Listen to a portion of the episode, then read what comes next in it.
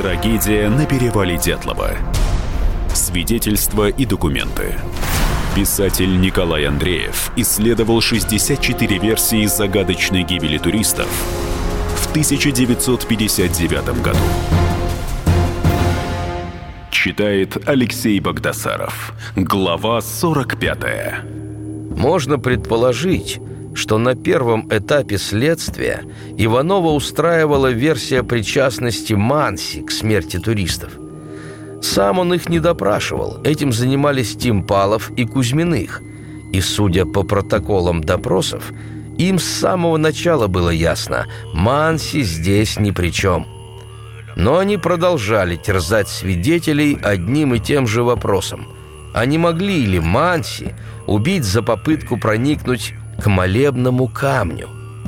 Не Иванов ли требовал от них разработки этой версии как единственно успешной?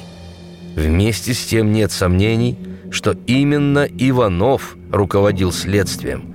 Он составлял запрос на проведение экспертизы, его подпись под постановлением о продлении дела, он написал постановление о прекращении дела, то есть вследствие он ведущая фигура. Потому к нему все претензии, все обвинения.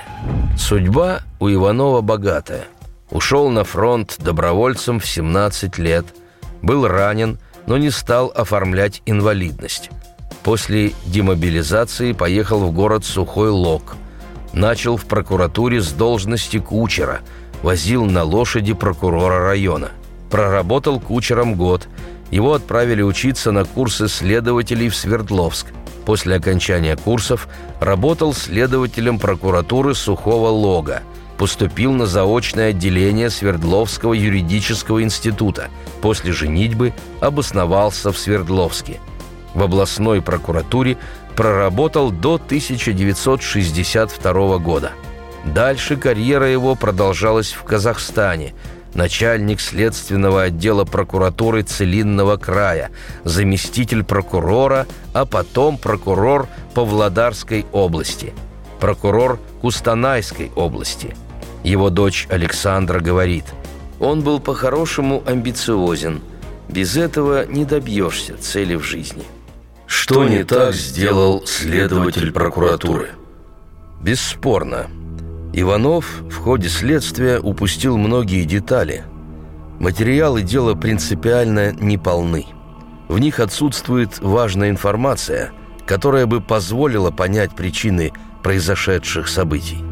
Иванов не составил подробное описание следов группы на склоне, потому об отпечатках ступней на снегу остались только самые общие сведения и пара фотографий.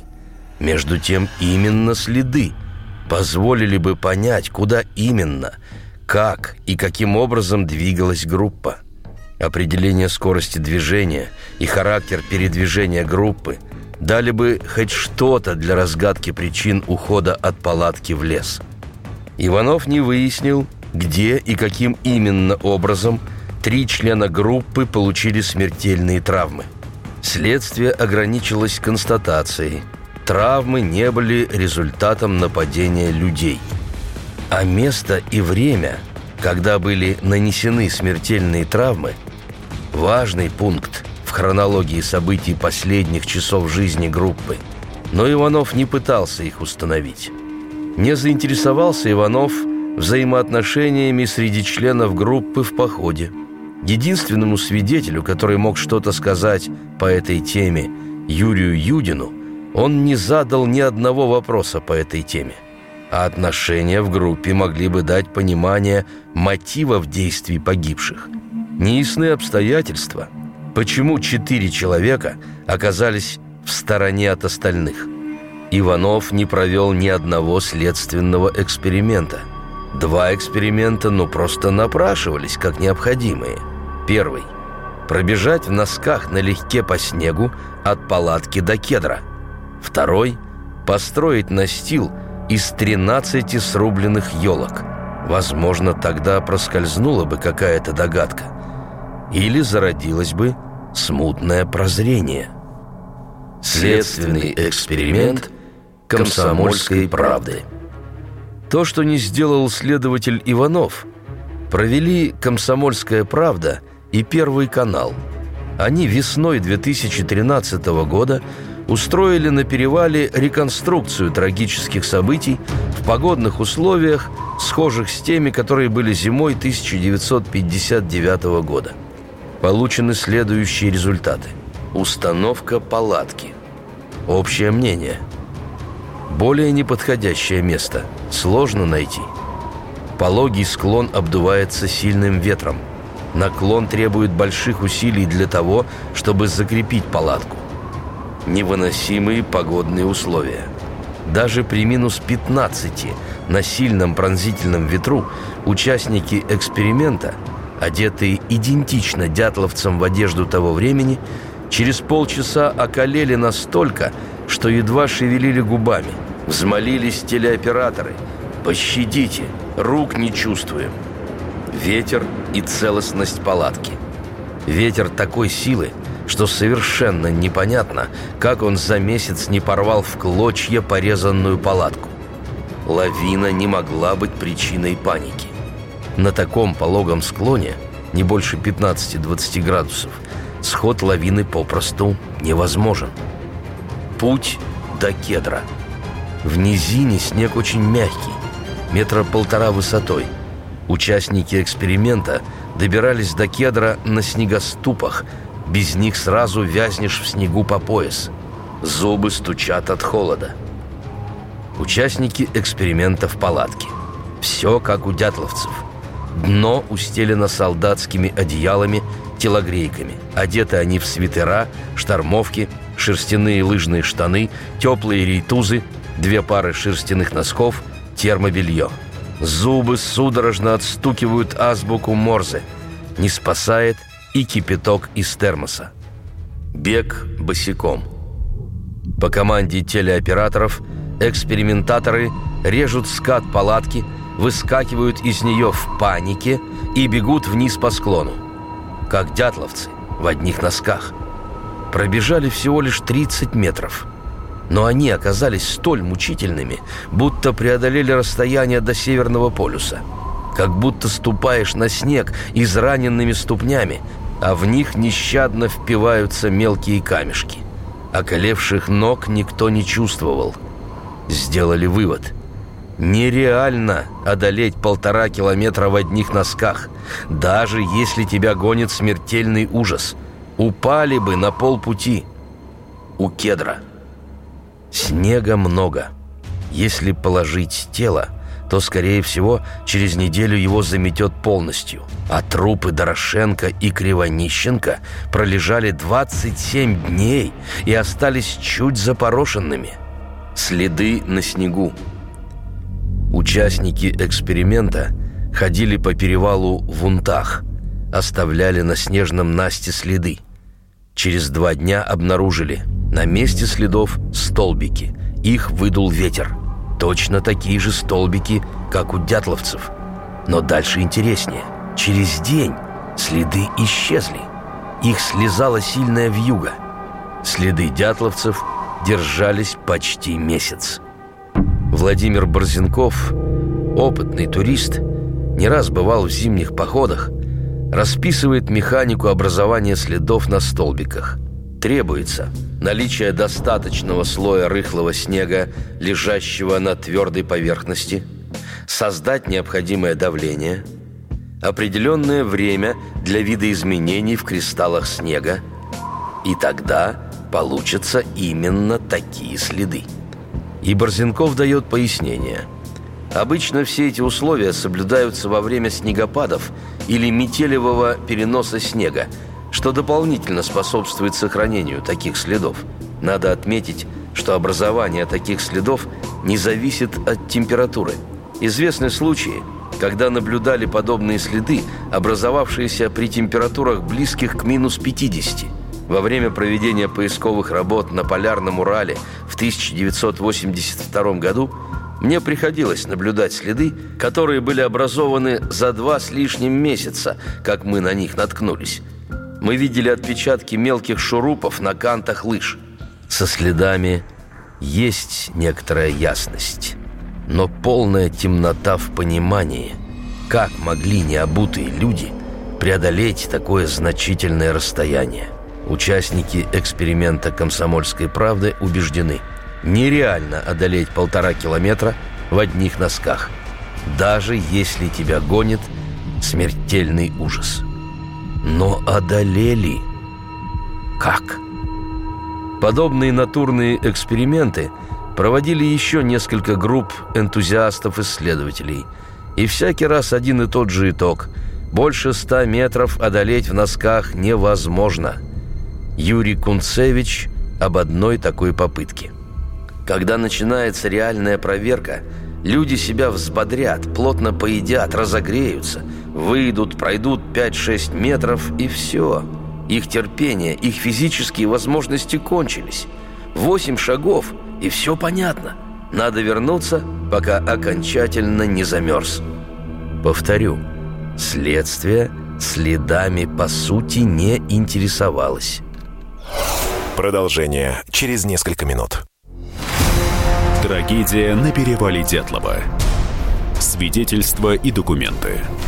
Писатель Николай Андреев исследовал 64 версии загадочной гибели туристов в 1959 году.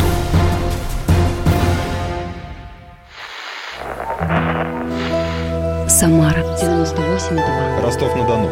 Иркутск 89,8. 91,5. Владивосток 94. Калининград 107,2. Я влюблен в тебя, Россия. Казань 98,0. Нижний Новгород 92 и 8. Санкт-Петербург. Волгоград. Москва 97 и 2. Радио «Комсомольская правда». Слушает вся страна. Трагедия на перевале Дятлова. Свидетельства и документы. Писатель Николай Андреев исследовал 64 версии загадочной гибели туристов в 1959 году.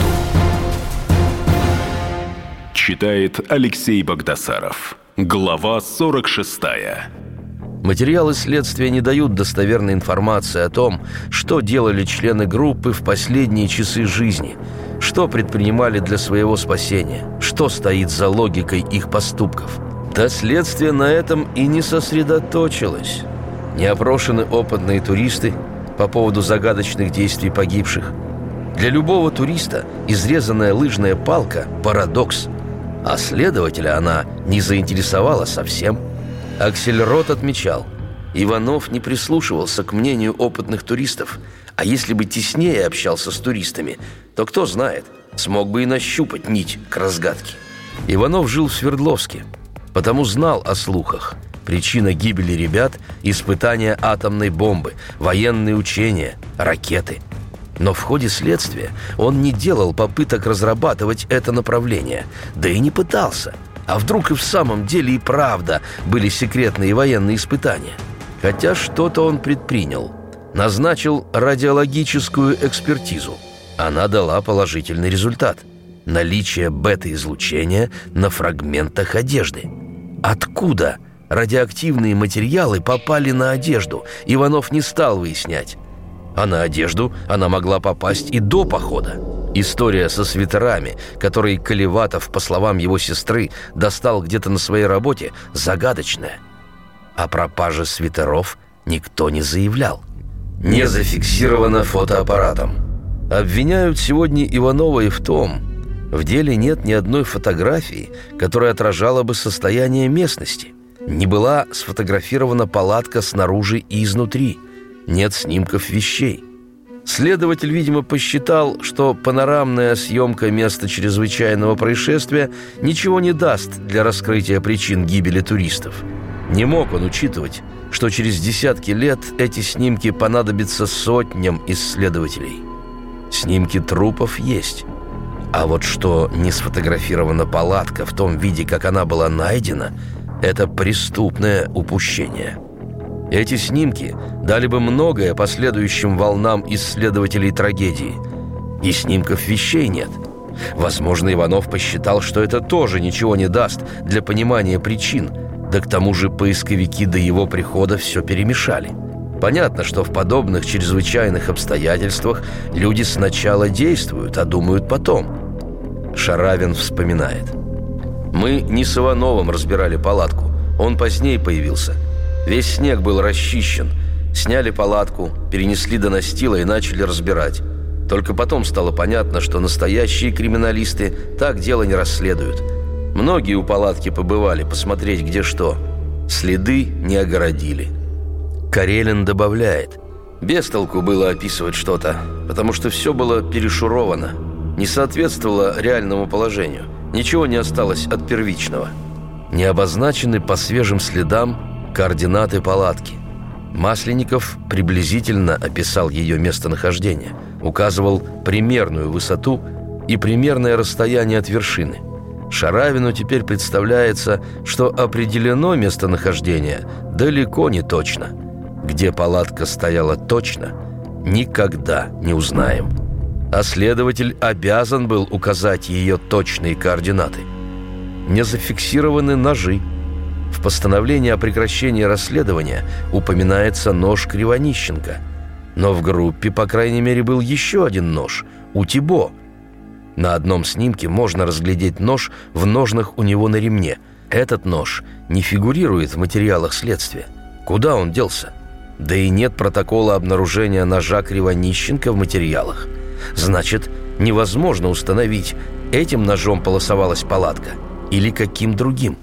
Фальсификация. В чем она? Полно обвинений Иванова в фальсификации.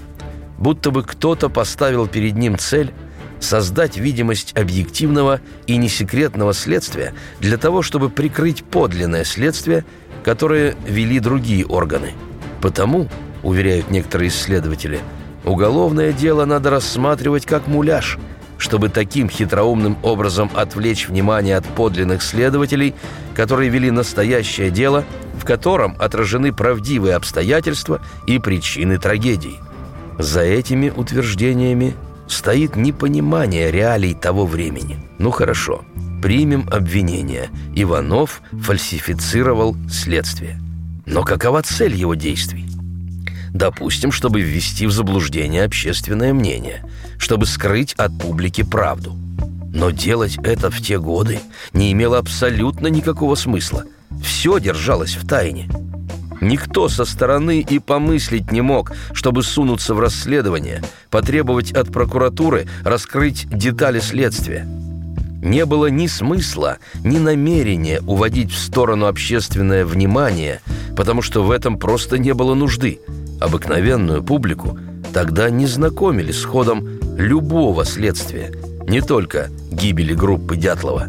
Возникают у некоторых – сомнения по поводу вещественных доказательств. Брусницын вспоминает. «Мы не видели полного списка того, что было в палатке.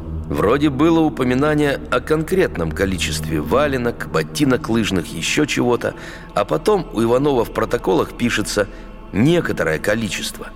То есть конкретная цифра исчезает. Вот это вызывает некоторые опасения о фальсификации. Или при переписке начали упрощать – Дело в том, что среди следов обнаружили след от каблука ботинка на склоне. Среди следов спускавшихся был след с каблуком. Это не отражено в деле. Тут Брусницын что-то путает. Протокол осмотра найденных вещей в палатке есть в уголовном деле. Есть свидетельство журналиста Григорьева, который вместе с руководителем военной кафедры УПИ составлял опись вещей погибших. Запись в блокноте Григорьева. Смотришь на все это и удивляешься, как они все несли. Да еще 63 килограмма груза на лабазе найдено. Прям как лошади тащили. Железные ребята. Хотя, надо признать, описание палатки и где какие вещи находились в ней, по сути, не было сделано. Владислав Карелин вспоминает. К сожалению, никто не вел протокола и записи вещей в палатке – Впрочем, такое описание вряд ли могло дать реальную информацию.